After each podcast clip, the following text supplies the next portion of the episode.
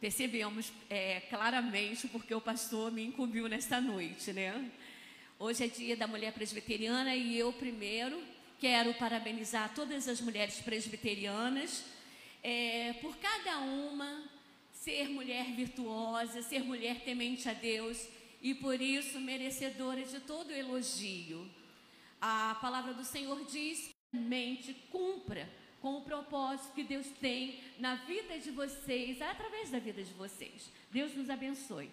Irmãos, foi justamente pensando, refletindo, meditando em tudo quanto temos vivido nesses últimos dias. Meditei nessa palavra e creio que Deus me, me impulsionou a estar refletindo com os irmãos nessa noite acerca desse tema. Deus, será que Ele se importa? Será que verdadeiramente Ele se interessa por nós? Tem se interessado pelos nossos problemas?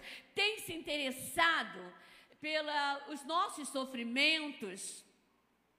Conversando com muitos irmãos, alguns irmãos, é, eu pude perceber o quanto é, as situações, a, a realidade atual tem trazido desânimo, tem trazido incertezas e dúvidas de que verdadeiramente Deus se interessa. E é pensando nisso, nós vamos utilizar uma palavra que está em Marcos, está em Mateus e Lucas também. Mas nós vamos nos é, utilizar do texto que está registrado por Marcos, no capítulo 5, capítulo 4, me desculpem, a partir do versículo 35. Fala sobre um episódio na vida de Jesus e dos discípulos, quando eles enfrentam uma grande tempestade. Um grande temporal vem sobre eles. E nesses momentos, nesse momento, eles se sentem inseguros e cheios e enchem o seu coração de medo. Nós vamos ver aqui o questionamento dos discípulos a Jesus. É o versículo 35 do capítulo 4 do Evangelho é, segundo Marcos. Ele diz o seguinte: Naquele dia, sendo já tarde, disse-lhe Jesus: Passemos para outra margem. E eles, despedindo a multidão, o levaram assim como estava no barco, e outros barcos os seguiam. Ora, levantou-se grande temporal de vento, e as ondas se arremessavam contra o barco, de modo que o mesmo já estava a encher-se de água. E Jesus estava na polpa, na popa, dormindo sobre o travesseiro. Eles o despertaram e lhes disseram: Mestre, não te importa que pereçamos? E ele, despertando, repreendeu o vento e disse ao mar: Acalma-te, emudece.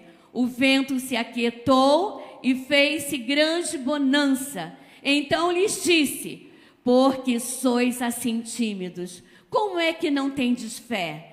E eles, possuído de grande temor, diziam uns aos outros: Quem é este que até o vento e o mar lhe obedece? Nos basearemos a nossa reflexão neste, nesta noite é justamente nesse trechinho desse texto que quando os discípulos questionam o mestre, diante de todas as dificuldades que eles estavam enfrentando, ele chegam para Jesus e vendo Jesus dormindo na popa, sob o travesseiro, tranquilamente, eles questionam o mestre, perguntando: Não te importas? Não te dá contas do que estamos passando? Será que é assim mesmo? Será que ele não se importa? Será que Deus não se importa? Nesse episódio da vida de Jesus e dos discípulos, percebemos que eles, os discípulos, estavam diante de um grande problema, de um grande temporal, quase afundando, quase naufragando. Enfrentavam uma grande tempestade de ventos, ondas arremessavam contra o barco. Mateus diz que o barco era varrido pelas ondas. Lucas já diz que eles corriam o perigo de afundar, de naufragar. E Jesus, onde ele estava?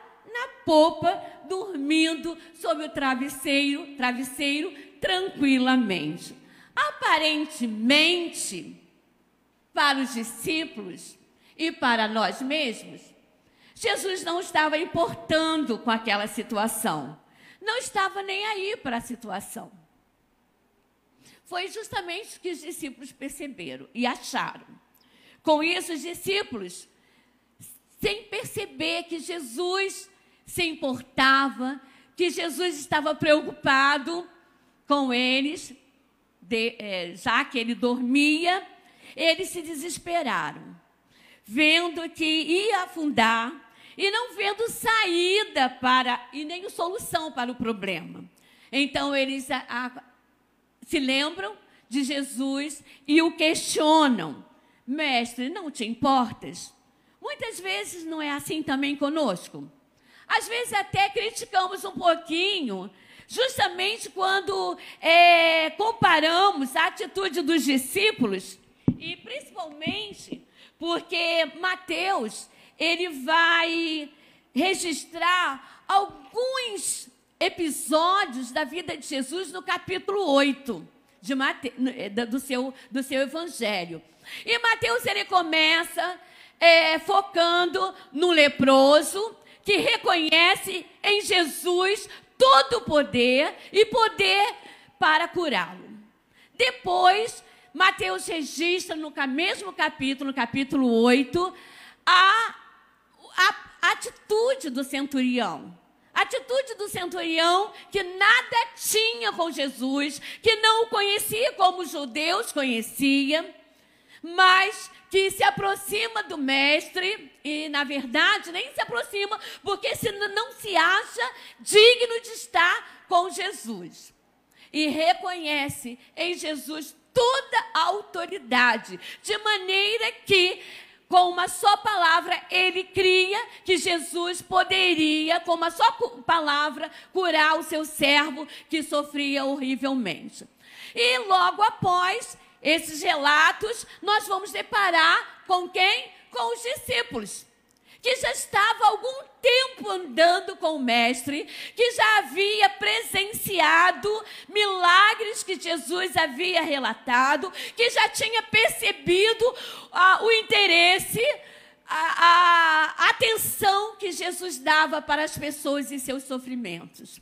Às vezes pegamos a atitude dos discípulos que não se desesperam, que se enchem de medo, de insegurança diante daquele momento, diante daquela tempestade, e comparamos com essas duas pessoas.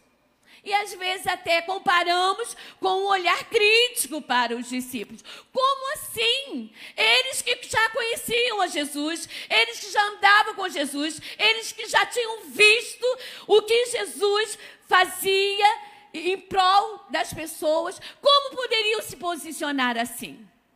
Mas aí eu penso, eu e você no lugar dos discípulos, que atitude nós teríamos? Nós também nos agitaríamos, nós também não nos afligiríamos, como nos afligimos muitas vezes diante de algumas situações da vida. E muitas vezes, mesmo que não questionemos a, a, a, Deus, mesmo que não tomemos a atitude dos discípulos, porque parece que eles são até um pouquinho inconvenientes. Quando eles chegam para Jesus e dizem, mestre, não te dá conta, tu não te importas? O que, que o senhor está fazendo aí, dormindo, enquanto estamos perecendo, enquanto estamos enfrentando perigos, enquanto estamos enfrentando essa tempestade?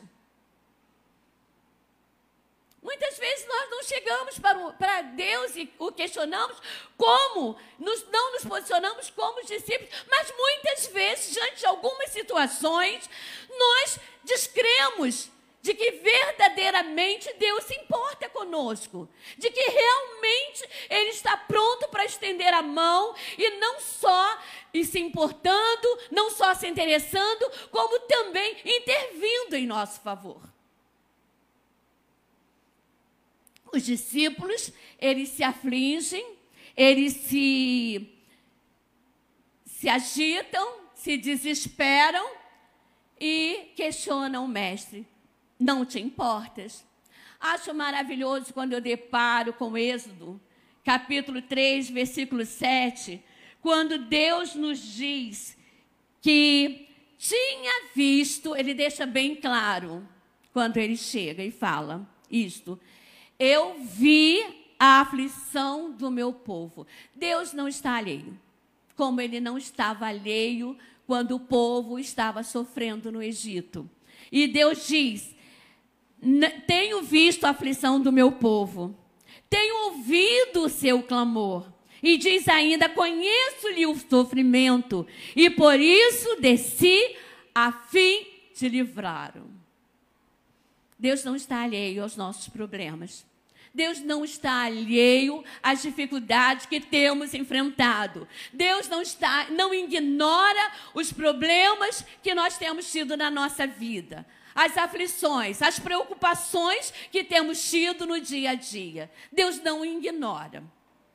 Ele mesmo diz: tenho visto a aflição do meu povo, tenho visto os sofrimentos do meu povo. A gente tem orado constantemente, diariamente, pelos enlutados, por tantos que têm sofrido pelas perdas. Nós temos é, orado pelos, é, pelos enfermos. Quantos irmãos sofrendo por enfermidades, problemas financeiros? Quantos irmãos sofrendo por momentos de, nos relacionamentos familiares. Quantas dúvidas, quantas incertezas, quantas inseguranças e que tem trazido desânimo para o, para o, para o, para, para o povo. Né? Mas Deus diz aqui: Eu tenho ouvido o clamor de vocês. Eu tenho ouvido a oração de vocês. Eu tenho ouvido as súplicas que vocês têm feito. Não estou alheio a isso. Não ignoro o que tem passado você, com vocês. Não tenho ignorado. Não tenho ignorado todo esse mundo tumultuado, tão cheio de problemas, tão complicado. Tão complicado. E ele diz ainda: tenho ouvido, tenho me interessado, tenho me importado, e não só isso, tenho tomado a atitude de descer e livrá-los. Olha que maravilha. E só essa declaração do próprio Deus já seria suficiente para nos certificar de que Ele se importa, de que Ele está atento a tudo que se passa conosco e isso deve trazer para mim e para você, tem trazido para mim e deve trazer para você uma segurança muito grande. Apesar dos pesares, se andamos com esse Deus que se importa conosco, precisamos ter a segurança de que o Deus dos deuses está conosco o Senhor dos Senhores, o Deus Todo-Poderoso, Ele tem estado ao nosso lado, tem nos estendido a mão, tem dito para nós que Ele virá em nosso, intervir em nosso favor. Porém, irmãos, nós queremos refletir ainda mais sobre algumas outras verdades que a palavra de Deus ela coloca diante de nós e que nos certifica dessa maravilhosa bênção de que é reconhecer que Deus se importa conosco.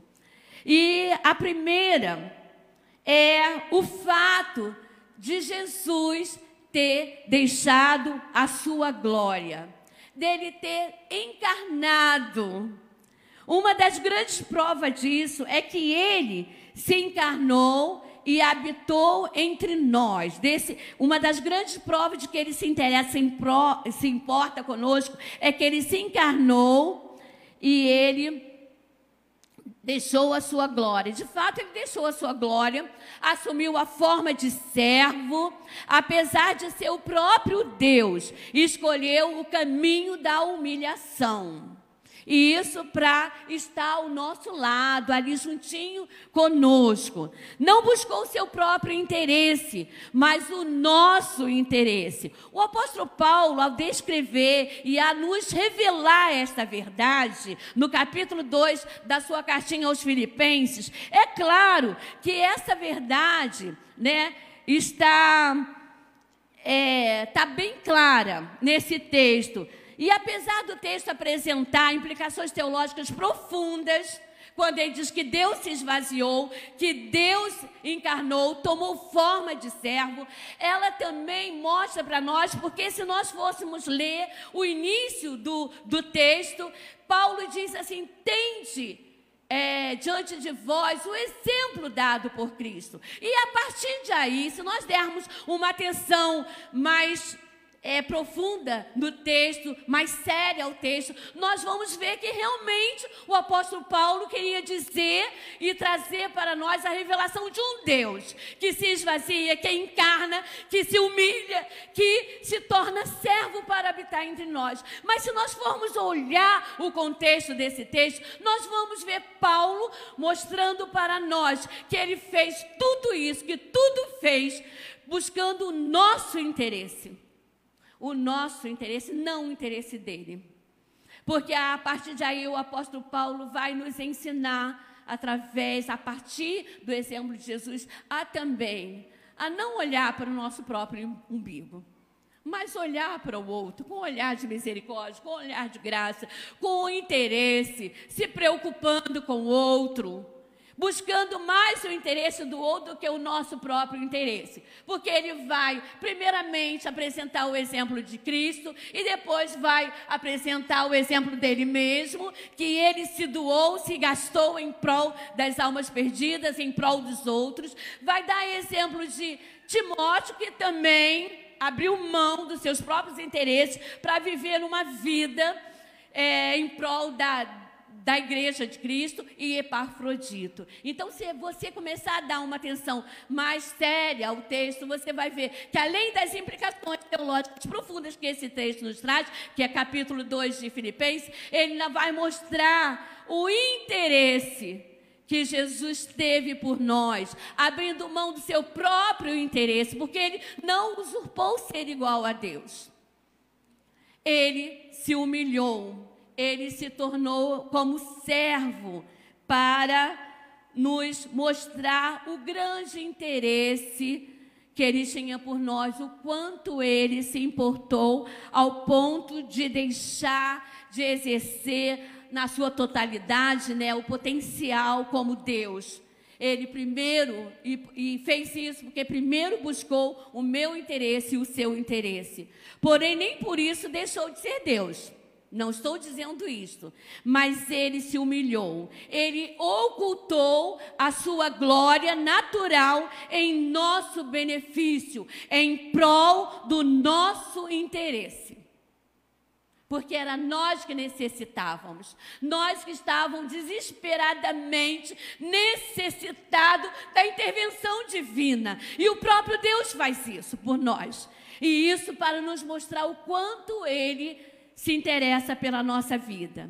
Aí eu pergunto: que vantagem tinha o próprio Deus em assumir a forma de servo e tornar-se semelhante a nós, se humilhando e, e, para nos beneficiar, para nos provar o seu amor?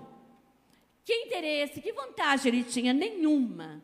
A única que, o único interesse dele era nos salvar, nos é, alcançar com a sua graça. Os discípulos demoraram de entender isto. Bem que eles estavam no início. Jesus só passou três, três anos com eles. Eles ainda estavam muito é, verdinhos na fé. Então, era natural que eles estivessem a, é, naquela situação. Era natural que eles é, se afligissem, mesmo tendo Jesus no barco. Quando eu era criança, a gente aprendia e cantava aquele canto com Cristo no barco. Com Cristo no barco, tudo vai muito bem. Tudo vai muito bem. Mas os discípulos ainda não tinham tido essa experiência. Como muitas vezes nós mesmos, mesmo conhecendo toda a trajetória de Jesus, tudo que ele nos revela através da sua encarnação, através da sua morte, da sua ressurreição, a, a gente ainda é tentado a duvidar desse interesse de Deus por nós. Nós também, muitas vezes, sucumbimos sobre as dificuldades.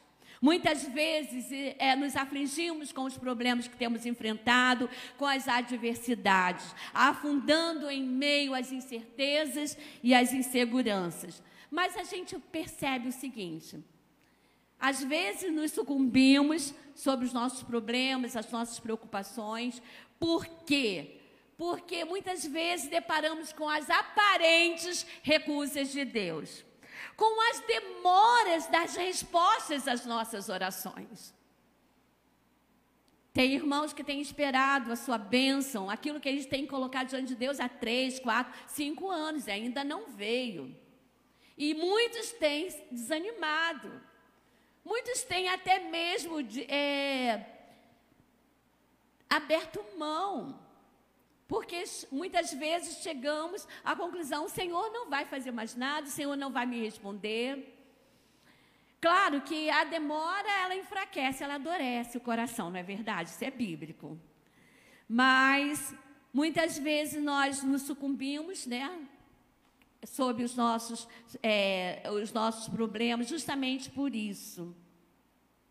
Mas é, Deus, Ele responde. Deus está interessado. Deus está querendo intervir em nosso favor, tá? E esses problemas, essas dificuldades que enfrentamos, é suficiente para nos fazer duvidar do interesse de Deus por nós. E achamos muitas vezes que estamos sozinhos. Muitas vezes achamos que Deus está alheio a tudo que está se passando conosco. Mas como Ele vai estar alheio? Como Ele vai ignorar os nossos momentos difíceis? Se Ele nos ama profundamente. Se você ama alguém, você está interessado em vê-lo bem. E Deus nos ama com amor profundo. Ele me ama e Ele ama você. Deus não só nos ama, como Ele prova o seu amor para conosco. É, Paulo, ao escrever aos Romanos, capítulo 5, versículo 8, ele vai deixar isso bem claro. Mas Deus prova o seu amor para conosco, pelo fato de ter Cristo morrido por nós, sendo nós ainda pecadores. Sim, a maior prova de amor foi o fato de ter Cristo morrido por nós quando ainda éramos seus inimigos. Ele nos amou antes mesmo de sermos alcançados e transformados por Ele. Ele nos amou mesmo não sendo bonzinhos. Ele nos amou e se interessou por nós, mesmo ainda quando éramos pecadores. Como não se importaria? Seu amor é como diz um cântico, vai além, além do céu. O apóstolo Paulo, ainda no capítulo 2, voltemos aqui no versículo 20, até parece que eu estou refletindo em cima de Filipenses. Eu acho que o Nelson ficou meio em dúvida. Opa, o que, que vai acontecer aqui? Quando ele pediu para eu fazer uma sinopse da mensagem, apresentando o texto e utilizando Filipenses. O pastor também vai, depois ele vai me puxar ele. Mas é, Paulo, ainda no capítulo 2 aos Filipenses, vai dizer que Cristo a si mesmo se humilhou, tornando-se obediente até morte e morte de cruz. Gente, quão grande é o amor de Deus por nós. O apóstolo Paulo faz questão aqui de dizer que ele se tornou obediente até a morte e morte de cruz. Isso quer dizer que ele suportou a vergonha pior do seu tempo. A maldição da cruz, porque todo que era dependurado no madeiro, ele era maldito. ele era maldito, era um escândalo para aquela sociedade. E foi por nós que ele obedeceu até a morte e morte de cruz para nos provar, não só para não somente para dizer que nos ama, que se interessa por nós, que se importa conosco, mas que prova esse grande amor dele por nós. Como não confiar, irmãos? Como não estarmos seguros? Como não descansar nele? Como não esperar por ele? Por esse que nos amou profundamente. Veio em nosso socorro, suprindo a nossa maior necessidade. Porque você sabia que a sua maior necessidade, a minha maior necessidade, é ser amado? E Deus, vendo antes que a psicanálise surgisse, Freud, Jung e outros mais, e analisasse o comportamento do homem e chegasse à conclusão que essa é a maior necessidade do ser humano, Deus já vinha ao encontro da nossa maior necessidade. Enviando o seu filho para morrer na cruz por, em nosso lugar. Veio em nosso socorro, suprindo a nossa maior necessidade. E ainda nos diz: não temas, o próprio Deus, né? porque eu sou contigo. Eu sou teu Deus, eu te ajudo. Acalmo o mar, acalmo as tempestades, faço é, cessar o vento. Soluciono os seus problemas. Faço cessar as tempestades. Esta é a mensagem que Deus, através do seu amor, da prova que Ele nos dá do seu amor, passa para gente. Durante todo o tempo que Jesus andou aqui na terra, irmãos, a gente vai ver nas páginas dos evangelhos, ele sempre mostrou o quanto ele se compadeceu das pessoas, dos sofrimentos das pessoas, o quanto ele era tomado de íntima compaixão pelo sofrimento das pessoas. Ele enxergava as tristezas, os males que as pessoas enfrentavam e ele gastava tempo, ele gastava muito tempo com as pessoas, ouvindo-as, suprindo suas necessidades, satisfazendo os desejos do seu coração, curando suas enfermidades. Nesse momento mesmo, Jesus dormia na polpa do barco, sob o travesseiro, sabe por quê? Porque ele se encontrava cansado ele era 100% Deus, mas também 100% homem. Ele sentia fome, sede, ele se cansava. E neste momento, no momento do temporal, em alto mar, ele estava cansado. Por isso ele dormia. Por isso que ele procurava descansar.